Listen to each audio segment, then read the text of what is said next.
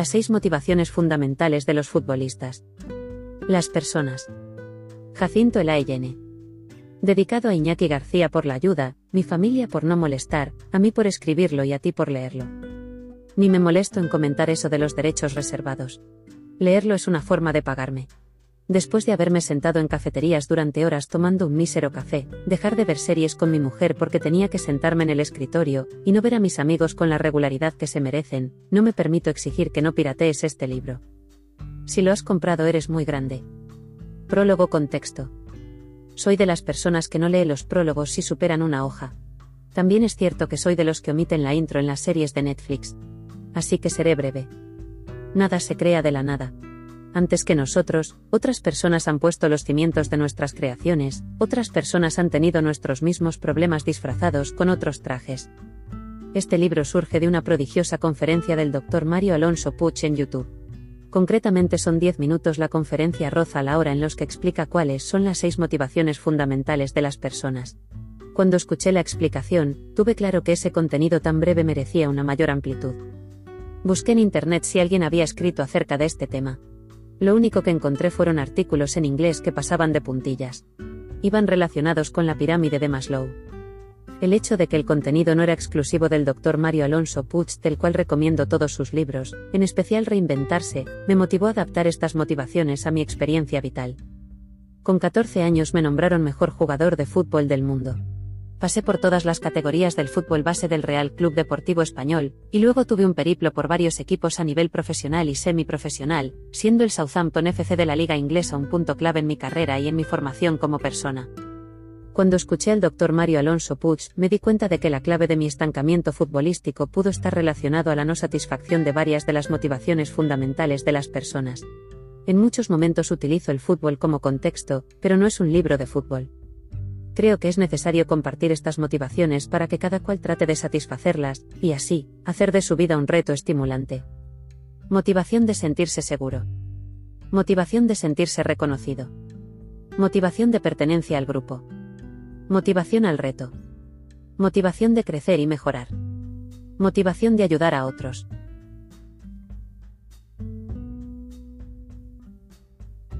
¡1! Motivación de sentirse seguro. En uno de los colegios en los que trabajé había un chico con autismo, le llamaremos Esteban. Él tenía un grado de autismo importante, pero no tan profundo como para que yo no pudiera acompañarle sin ser un especialista. Aún así, había ciertas cosas que le agitaban de manera considerable. Por ejemplo, un cambio de horarios, una mancha en el pantalón, una mosca o el sonido de un comedor lleno de niños menores de 12 años comiendo a diferentes velocidades. Por todo lo demás, no se diferenciaba en mucho del resto de los niños. Desde bien pequeño Esteban tuvo la suerte de tener compañeros capaces de adaptarse a sus diferencias y, con una inteligencia emocional asombrosa, afrontar las crisis que a menudo padecía. Estas crisis forman parte de la vida de los niños con autismo. Son causadas por situaciones de estrés, se sienten frustrados o están expuestos a un ambiente con demasiados estímulos. Una crisis en una situación de estas puede llegar a ser peligrosa para el niño y para las personas que le rodean, es doloroso para los padres, es duro ver sufrir a un hijo. Para que te hagas una idea, si eres padre, fíjate en la ansiedad que te causan tus hijos cuando siendo bebés lloran y no consigues saber la causa exacta. Para ser padres hay que estar preparados para no tenerlo todo controlado. En el caso de los niños con autismo, es importante que el entorno esté bien concienciado y sepa actuar en cada momento. Como en el fútbol, tan importante es ayudar como no molestar. Para calmar a un niño con autismo no basta buena intención, hay que tener en cuenta en ese momento quién es la persona que tiene mejor relación con él esta persona es la que va a conseguir hacerle sentir más reconfortado. Si no interviene una persona de confianza, el niño puede sentirse amenazado y reaccionar con cierta violencia para defenderse. En el caso de Esteban yo llegué a ser una de esas personas de confianza. No la persona de más confianza, pero sí una de ellas. En el puesto número uno del ranking de confianza dentro de la escuela estaba su tutora, Victoria. Si tenía que elegir entre ella, y cualquier otra persona no dudaba en irse con ella tenía autismo, no era tonto. A mí eso me reconfortaba, porque sabía que iba a estar bien. La verdad es que ella era una mujer muy preparada para este tipo de casos. Yo aprendí a base de experiencia y observación, y aún así estaba años luz de Victoria. Mi función en la escuela era atender a varios alumnos con necesidades concretas, pero cuando Esteban tenía una crisis lo considerábamos un caso prioritario en el que todos colaborábamos. Era fundamental que cuando estallase una crisis los adultos presentes tuvieran el suficiente tacto para no agravar la situación. En la mayoría de ocasiones lo único que podíamos hacer era tratar de no hacerle sentir inseguro ni incomprendido. No todo el mundo entiende que las crisis son parte integral de los niños con autismo. He visto a muchas personas acercarse a Esteban con la mejor de las intenciones, pero han fracasado. Lo han hecho porque, como he dicho antes, es el niño quien decide en quién confía. Lo ideal es llevarlo a una zona de confianza para tratar de calmarlo. Siempre hay una clase o una habitación en la que se siente seguro. Para ello hay que reducir el número de personas en la sala al mínimo. Hay que minimizar el ruido, ya sea de gente hablando u otros sonidos como cerrar puertas, ventanas, música o electrodomésticos ruidosos.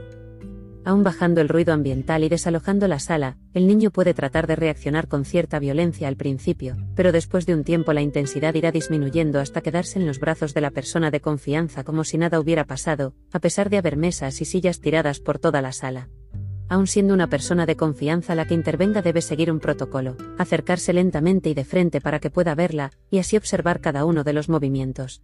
Son niños a los que les gusta tener todo controlado. Yo he tenido que actuar en muchas ocasiones, y la mayoría de veces ha sido porque un niño o un adulto no ha tenido en cuenta que para relacionarse con Esteban en según qué situaciones hay que ser más cuidadosos.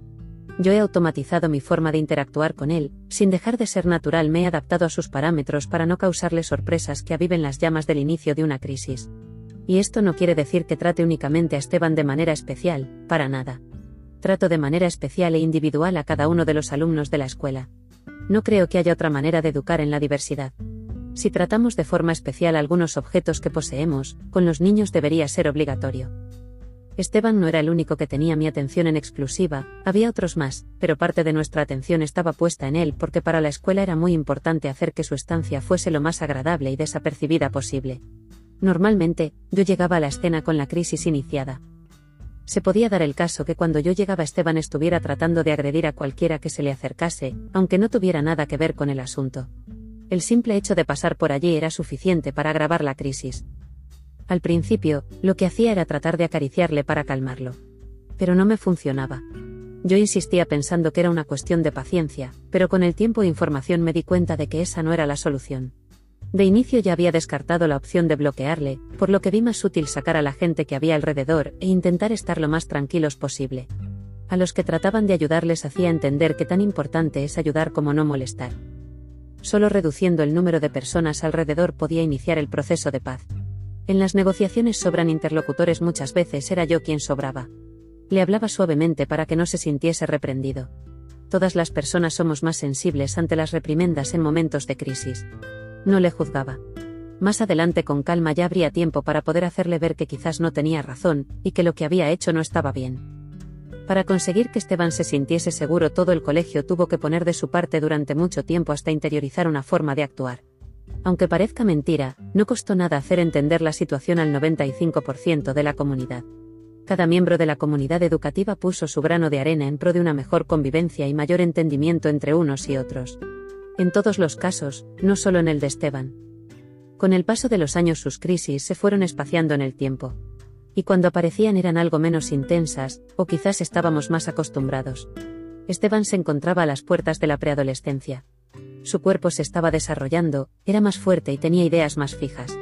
Viendo que su evolución en los últimos años había sido positiva, entre padres, profesores y especialistas, se decidió que Esteban se quedase a comer en el comedor escolar. Lo que al principio pareció ser un paso de gigantes se convirtió en auténtica pesadilla para todos aquellos que se encontraban en el comedor cuando Esteban tenía que comer. De inicio era incapaz de comer lo mismo que sus compañeros, la cocinera le preparaba lo que le gustaba. Pero muchas veces rechazaba sus peticiones se decidió que comería lo que le gustase siempre que no supusiera un gran esfuerzo para la cocinera. Pero estos pequeños privilegios no fueron más que un dique tratando de parar un tsunami. El ruido ambiental se le hacía cada vez más insoportable. Más de 100 niños comiendo al mismo tiempo, por muy silenciosos que fuesen, causaban un murmullo sordo capaz de inquietar a cualquier amante del silencio interior.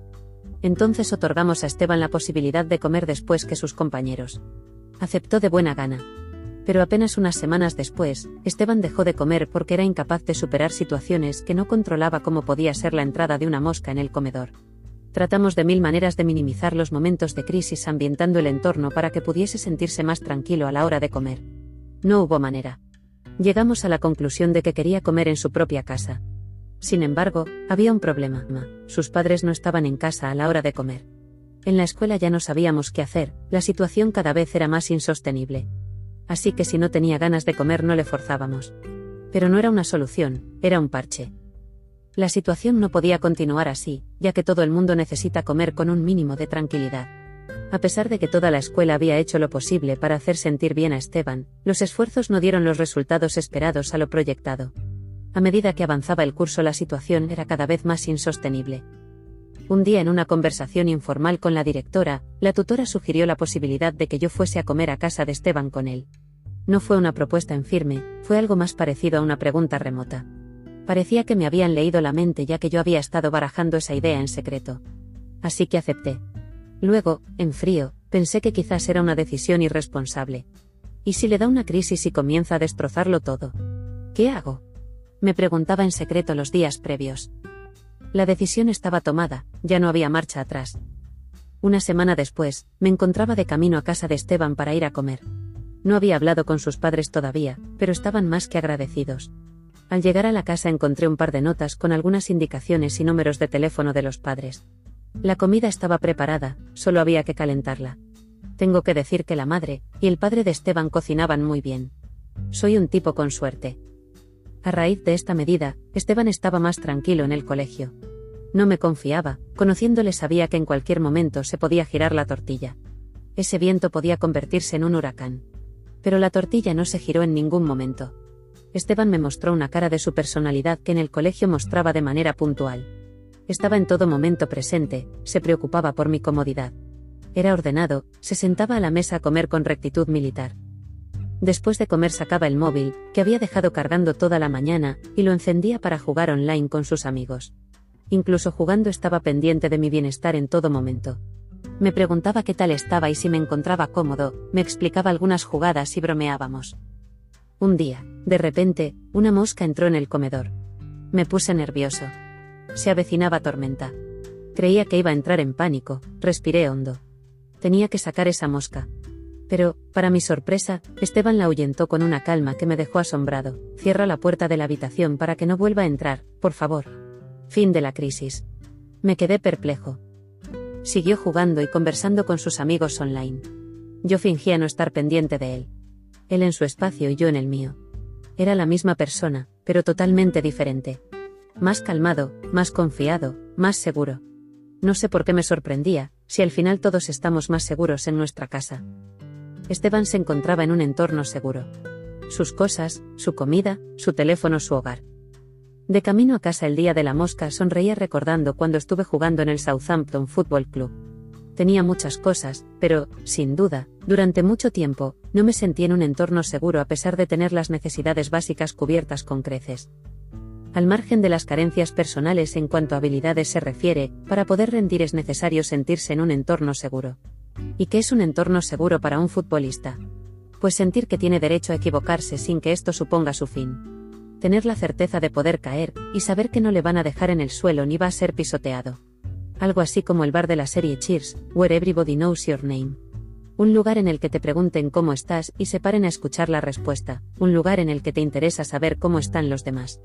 Jamás llegué a tener la sensación absoluta de estar en un entorno seguro en el fútbol a pesar de estar cobrando un sueldo alto en algún equipo. Pero es normal cuando los contratos eran por una temporada. El fútbol no es un entorno seguro debido a la enorme rotación de jugadores que se vive cada temporada en la mayoría de clubes del fútbol semiprofesional tener la sensación de estar de paso es equivalente a los contratos temporales de las ETTs, empresas de trabajo temporal. Es complicado que una persona con un contrato de tres meses sin opción a renovación dé todo lo que tiene. Digo todo esto salvando las distancias, ya que una temporada con un sueldo decente debería ser suficiente para estar comprometido. Pero el problema es cuando tienes la sensación de no acabar de encajar en la institución. A veces es culpa propia y otras ajena. Lo que está claro es que ambas partes tienen un problema de comunicación, empresa y jugador. En su día no lo pensé, pero ahora mirando hacia atrás veo que existía algún tipo de rechazo por parte de algunos técnicos porque yo era un joven extranjero, y le estaba quitando el puesto a algún joven inglés.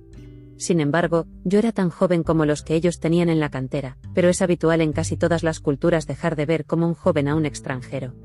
El simple hecho de haber abandonado tu hogar hace que seas visto con ojos menos benevolentes. Eres una amenaza. La cantidad de tiempo libre que tienen los futbolistas no ayuda a que se sientan en un entorno seguro. Lo que parece una ventaja se convierte en un problema, ya que un exceso de libertad conlleva mucha responsabilidad. Juventud, dinero y tiempo es una mezcla explosiva. De alguna manera todos necesitamos sentirnos arropados, y disponer de tanto tiempo es como enfrentarse a una hoja en blanco para empezar a crear. El no saber cómo ocupar el tiempo libre es una causa importante de inseguridad. Una persona con un horario establecido seguramente se sienta más segura que una persona que tiene que improvisar a cada instante. No olvidemos que improvisar es un arte. Te lo puede decir cualquier actor. Los mejores actores de teatro no son los que se saben el papel al dedillo, sino los que son capaces de improvisar cuando la situación lo requiere. Improvisar es muy complicado y el futbolista no está acostumbrado a improvisar en el día a día. Los futbolistas tienen la agenda diaria repleta de descanso, Rutinas que no suelen ir más allá de descansar para recuperar los músculos y echar partidas al Fortnite. No es fácil construir un entorno seguro, pero en nuestras manos está poder gestionar una parte de nuestro tiempo. No es lo mismo circular con el GPS que sin él. Y con esto no digo que sea malo ir sin él, todo lo contrario, lo recomiendo, pero no es lo mismo perderse de vez en cuando que andar perdido todo el tiempo. Con este ejemplo lo verás más claro, si coges al chulo del barrio y lo dejas en medio de Pekín, automáticamente se le bajarán los humos se convertirá en un Mindundi. Todos tenemos un contexto en el cual nos sentimos cómodos. Si no estás cómodo donde te encuentras es que estás fuera de tu contexto. Como una frase suelta en un estado de Facebook. Si a esto le sumas el idioma, tenemos todos los ingredientes para sentirnos inseguros. El contexto para sentirnos en un entorno seguro es tener rutinas, amistades y un lugar que podamos llamar hogar y sentirlo así. Solo hay que ver cómo reaccionamos cuando alguien nos habla en un país extranjero en el cual no dominamos el idioma. Es una sensación bastante incómoda, como flotar. Cuando llegué a Southampton pasé unos meses intuyendo apenas el 40% de lo que me decían los compañeros. Sonreía cuando posiblemente no me estaban contando nada humorístico. Parecía un tonto que no me enteraba de nada. ¿Sabes lo inseguro que me sentía a la hora de realizar un ejercicio en el cual no había entendido la explicación? Imagino que estarás pensando que bastaba con copiar al que estaba delante, pero no era tan fácil. Hay ejercicios en los que cada jugador tiene una función diferente, y si no has entendido tu parte entonces fastidias al resto. Lo peor no era equivocarse, sino la reacción de algún compañero porque había que volver a empezar. Cuando eres joven esto te afecta de manera considerable, porque cuesta ganarse la confianza de los veteranos. Entonces es cuando uno trata de no ser el primero en este tipo de ejercicios, lo cual da la sensación de persona del montón. ¿Quién se va a fiar de alguien que es incapaz de tirar del carro en un simple ejercicio de entreno? Por eso tengo la creencia que es importante saber expresarse para ganar confianza. ¿Cuántas veces no has sabido cómo expresar algo en el momento? ¿Cómo te sentiste? Puede que a Esteban le ocurriese lo mismo. No conseguía expresarse con la claridad que necesitaba en cada momento. Yo me defendía, me sentía seguro porque tenía un contrato de tres años, y no me podían echar por la cara, y unas ganas enormes de aprender pero vi a muchos pasar por el vestuario que no fueron capaces ni de abrir la boca. Otros, sin embargo, eran capaces de comunicarse sin saber hablar el idioma. Los casos que me vienen a la cabeza son de personas extremadamente positivas. Personas que, si las hubiesen puesto en el centro de Pekín con los bolsillos vacíos, sonreirían y preguntarían, ¿dónde se puede comer algo por aquí? Pero son casos excepcionales. Creo que las mayores fuentes de seguridad es el conocimiento, la adquisición de habilidades y saber lo que se ignora. Siempre digo que hablo con tanta seguridad porque estoy convencido de que puedo estar equivocado, algo que ocurre con frecuencia. Con esto no estoy diciendo que la ignorancia sea un lugar seguro, aunque mucha gente se refugia en ella. Ni saben ni quieren saber por qué. Conozco gente que gasta dinero, pero no quiere ver cómo tiene la cuenta bancaria. Prefieren no saber. Claro, el precio de la ignorancia es caro y muchas veces lo pagan los demás. Antes de acomodarse en la ignorancia conviene pensar si afectará a otros. La motivación de sentirse seguros es fundamental para avanzar en cualquier ámbito de la vida. Sabemos que la vida es un camino variopinto, a veces es cemento, arena, césped o un barrizal. Por lo general es tierra firme, pero de vez en cuando metemos el pie en el barro. A veces es un barrizal como esos que vemos en las películas en los que se hunde medio cuerpo del protagonista. Lo siento, Indiana Jones no va a salvarte. Y cuando nos encontramos en esas arenas movedizas parece el fin del mundo. Los hombres sabemos de este tipo de exageraciones, solo hay que ver cómo nos ponemos por una gripe. Buscamos pisar tierra firme, para sentirnos más seguros, aunque meterse en barrizales, de vez en cuando, puede llevarnos a cotas mayores. Arriesgar un poco de seguridad para conseguir metas es aconsejable. Me obsesioné tanto con jugar que acabé dejando de lado aspectos básicos como lo era mi hogar. Mi apartamento no era un fortín, más bien un lugar de paso. Imagino que mi subconsciente tenía la intención de no pasar allí mucho tiempo. Quizás, si todo iba bien, me compraba una mansión. ¿Cómo construir un entorno seguro? Aunque no tengo una solución, lo primero que me viene a la cabeza es tener presente que uno es más tiempo persona que futbolista, o la profesión que desempeñe, o no. Pero cuesta mucho no dudar de la propia capacidad cuando en lo laboral vienen mal dadas. Lo vimos en la película Los lunes al sol de Fernando León de Araona donde los personajes perdían la confianza en sí mismos a causa de no conseguir un empleo que les sacase del paro. Tenían una casa, pero la seguridad se construye equilibrando varios puntos, en ese caso las motivaciones fundamentales de las personas. Ya te anticipo que nada de lo que digo es una verdad absoluta. Todo es muy relativo. Una persona que ha migrado de un país en guerra puede vivir con más seguridad en cualquier ciudad española a pesar de hacerlo en condiciones mucho más precarias que la media de los españoles, quizás rozando la indigencia. Muchos de los manteros mayoritariamente senegaleses viven en naves industriales abandonadas o en pisos hacinados. No están viviendo su sueño, pero al menos saben que existe la posibilidad de poder buscarse la vida. Para muchos de ellos huir de la policía española es mucho más seguro que vivir en un campamento en Marruecos esperando a cruzar la valla de Melilla mientras las autoridades marroquíes abusan de ellos. Solo de pensarlo es aterrador. Los camaleones son capaces de adquirir el color de su entorno que más les convenga para pasar desapercibidos. Ser camaleónicos puede ayudar a no llamar la atención y adaptarnos al medio. Recordemos que no sobrevive el más fuerte, sino el que mejor se adapta. ¿Por qué nos sentimos seguros en casa? Porque sabemos que esa puerta se tiene que abrir despacio porque detrás hay un mueble, porque en ese sofá te sientes más cómodo, porque puedes hacer tus necesidades con tranquilidad. Una de mis máximas para crear un entorno seguro es cuidar el espacio en el que se vive y a la gente que te rodea. No solo a tu familia, también a tus vecinos. No es necesario que llames todos los días a tu familia ni que te hagas amigos de los vecinos. Yo soy el primero que huye de socializar forzosamente en las reuniones de padres, de vecinos o del gimnasio, pero no evito saludar y ser amable con todos ellos. Pongo el pie en la puerta del ascensor si veo que un vecino se acerca, saludo incluso a ese vecino que nunca devuelve el saludo. Hago mi parte. ¿Sabes por qué? Porque al cruzarme con ellos estaré tranquilo.